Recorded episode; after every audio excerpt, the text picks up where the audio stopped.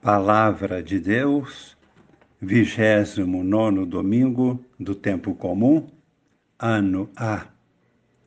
Amigos e irmãos, participantes do grupo Com Maria em oração.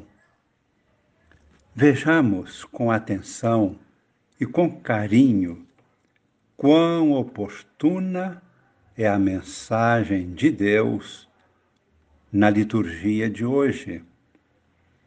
Iniciemos esta meditação contemplando o Evangelho. Encontramos a conhecida resposta de Jesus aos fariseus, quando diz: Dai a César o que é de César e dai a Deus o que é de Deus. Foi uma resposta sábia de Jesus quando quiseram apanhá-lo numa cilada a respeito dos impostos. E nós queremos refletir neste momento a partir da atitude de Jesus, que mantinha sempre o foco principal de sua missão: anunciar o reino de Deus. Sempre, em tudo.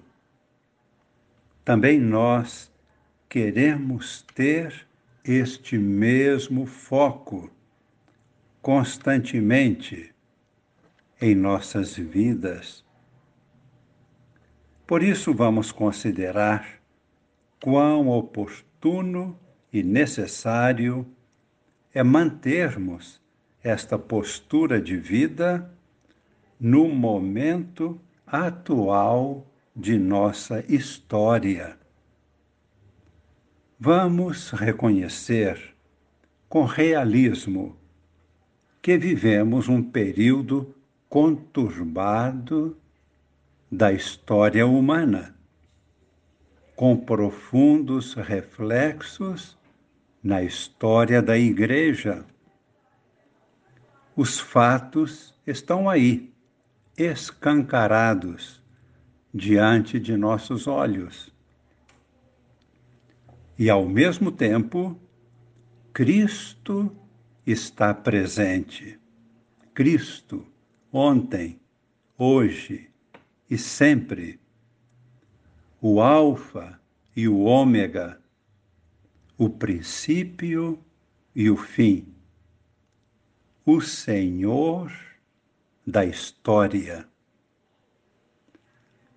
A humanidade sofre convulsões, como que em dores de parto. Esta é uma expressão do apóstolo São Paulo na carta aos Romanos, são indícios de uma nova etapa que vai surgir. Está surgindo.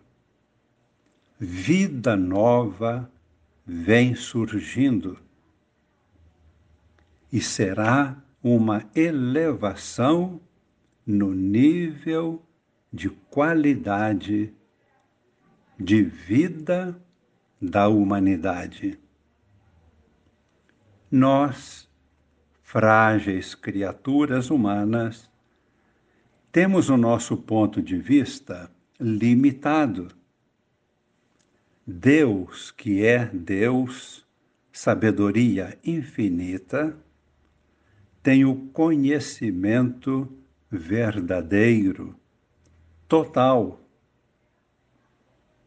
nós, humanos, costumamos separar o campo das realidades terrenas, o terra a terra, os pés no chão, e de outro lado, entre aspas, as realidades espirituais. A sabedoria divina vê a totalidade a grande realidade que reúne tudo e harmoniza tudo. E nesta totalidade, Cristo é o Senhor, o Senhor da história. E seu Espírito é a força propulsora que conduz a evolução de todos os acontecimentos e vai, inclusive, abrindo nossa consciência para vermos que tudo vai caminhando na direção da realização do plano de Deus, o grande projeto de Deus, o seu reino. Altos e baixos, períodos obscuros e períodos de luz.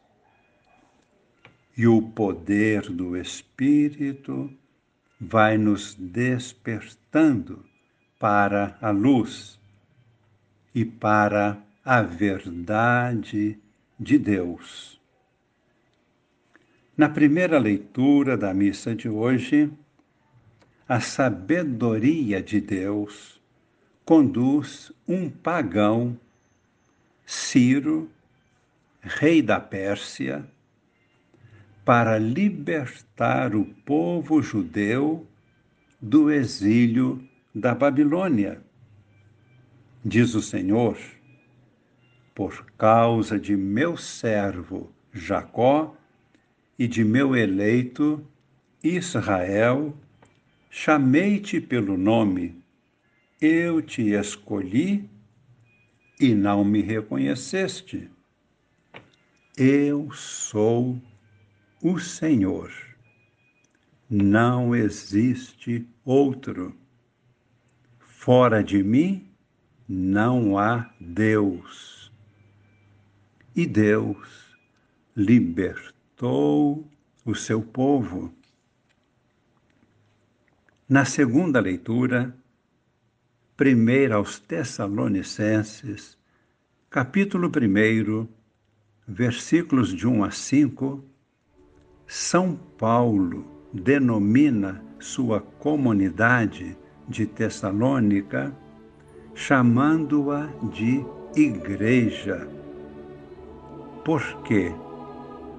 Porque é Deus Pai que a convoca e é o Espírito Santo que opera poderosamente no anúncio do Evangelho.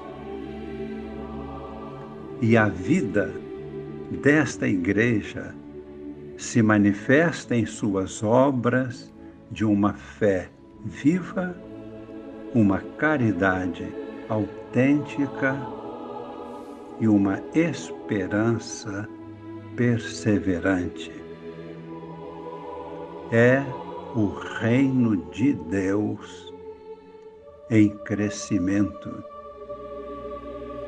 Esta é também a nossa visão cristã do mundo de hoje, da nossa história, da nossa realidade vemos as calamidades, mas o nosso olhar de fé está fixo, focado na ação de Deus que conduz a Igreja e toda a história da humanidade.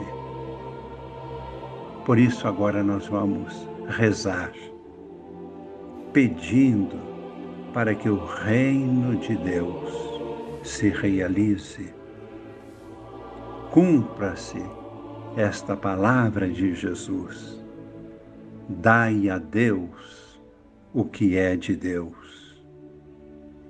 Nós damos a Deus, atribuímos a Deus, em seu Filho Jesus, o Cristo, o título que é unicamente dele. o Senhor da história. Por isso pedimos, ó Deus Pai, com Jesus, enviai-nos o Espírito Santo, para que o vosso reino se realize aqui na terra, assim como no céu está plenamente realizado na plenitude da luz e da perfeição. Derramai sobre nós, para que permaneça para sempre a vossa bênção de Deus, bondoso, poderoso e cheio de misericórdia. Abençoe-nos o Deus Todo-Poderoso, Pai e Filho e Espírito Santo. Amém.